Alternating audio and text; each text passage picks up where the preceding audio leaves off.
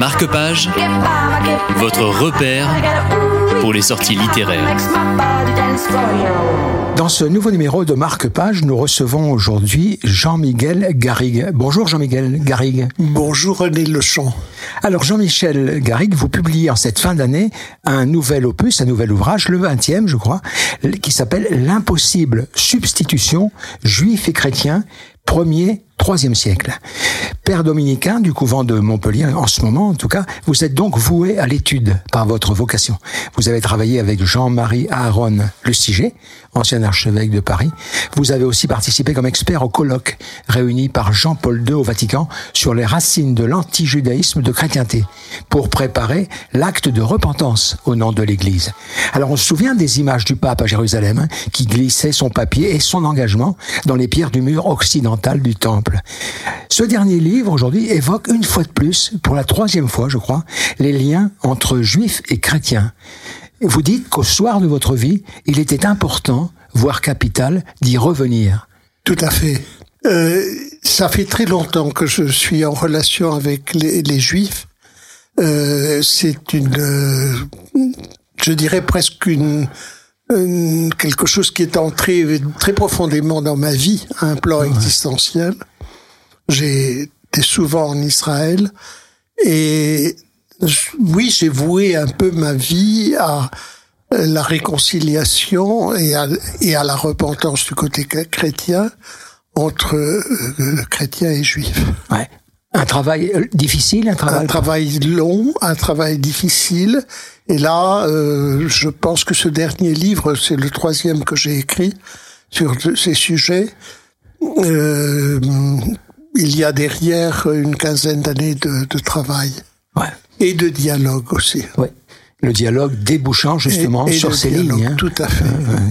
Alors, euh, vous êtes aussi spécialiste des origines chrétiennes. Oui. Hein, et ce sont des, des témoins dont vous, parlons, dont vous parlez hein, dans la dernière partie de l'ouvrage et des premiers siècles de notre, de notre ère. Hein, ils sont fort, fort importants pour les chrétiens, ces témoins. Mais si on y regarde de plus près, leurs écrits sont particulièrement virulents, parfois, envers les juifs. Et oui, euh, je dirais que la virulence est venue peut-être euh, plus est devenue plus grave à partir du moment où les chrétiens ont eu le pouvoir, mmh. c'est-à-dire au quatrième, cinquième siècle et suivant, quand l'empire romain est devenu chrétien mais elle est virulente déjà en ce sens que euh, ils ont bâti cette doctrine de la substitution euh, qui que l'on peut résumer en très peu de mots. il faut dire un mot parce que c'est euh, oui, un gros mot. Hein. Que les, les personnes se qui nous écoutent se représentent cela. Euh, Jésus est venu, il est du point de vue chrétien, il était le Messie d'Israël. Euh, les Juifs ne l'ont pas reçu. Ils ont donc été rejetés par Dieu. Et à la place, c'est l'Église des nations, l'Église des gentils, euh, qui, qui s'est appelé par moment le Nouvel Israël. Et qui s'est appelé à ce moment-là le Nouvel Israël, euh, et même le vrai Israël.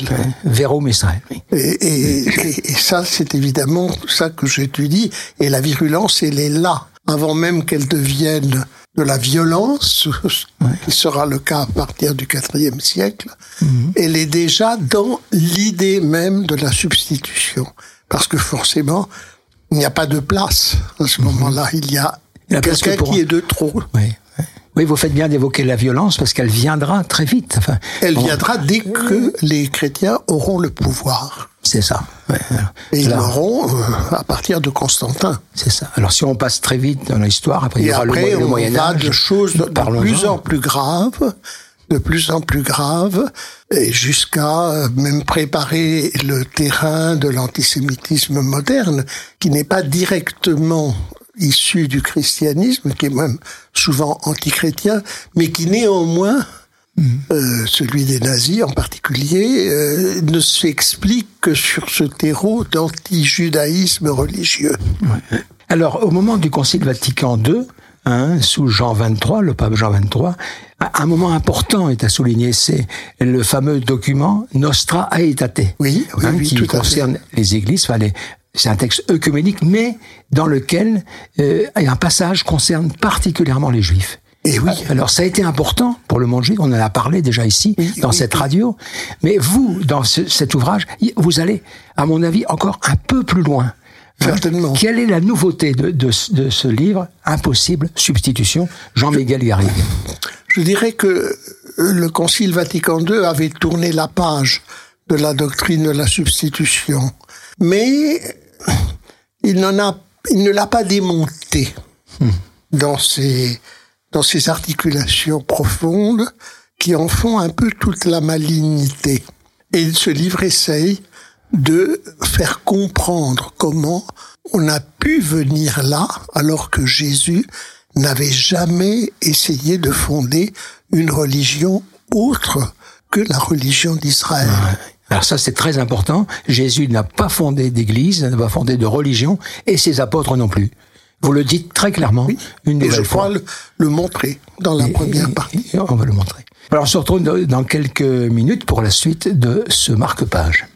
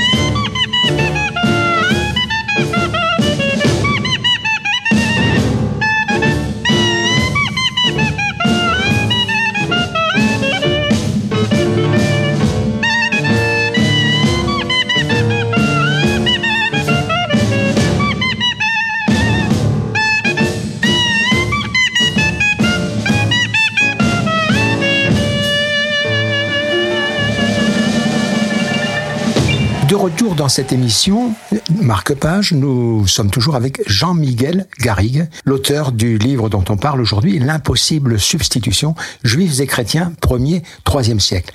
Alors, J'arrive à, cette, euh, dans les dernières pages de l'ouvrage Jean-Miguel Garrigue, qui s'intitule, le dernier chapitre s'intitule Impossible conclusion d'ailleurs, ça dit bien où nous sommes. Hein. Et alors là, un passage très important qui, je crois, vous me direz ce que vous en pensez, est vraiment la fine pointe du, de l'ouvrage. Je lis, les Juifs et les chrétiens, s'étant retrouvés comme partenaires dans l'alliance pour la rédemption du monde, ne seraient-ils pas 2000 ans après, en train de redécouvrir peu à peu les relations familiales qui les unissent? C'est très fort, ce que vous dites là. Oui, tout à fait. Hein vous êtes d'accord qu'on est là au, au, cœur du Au cœur. Au cœur du livre, oui.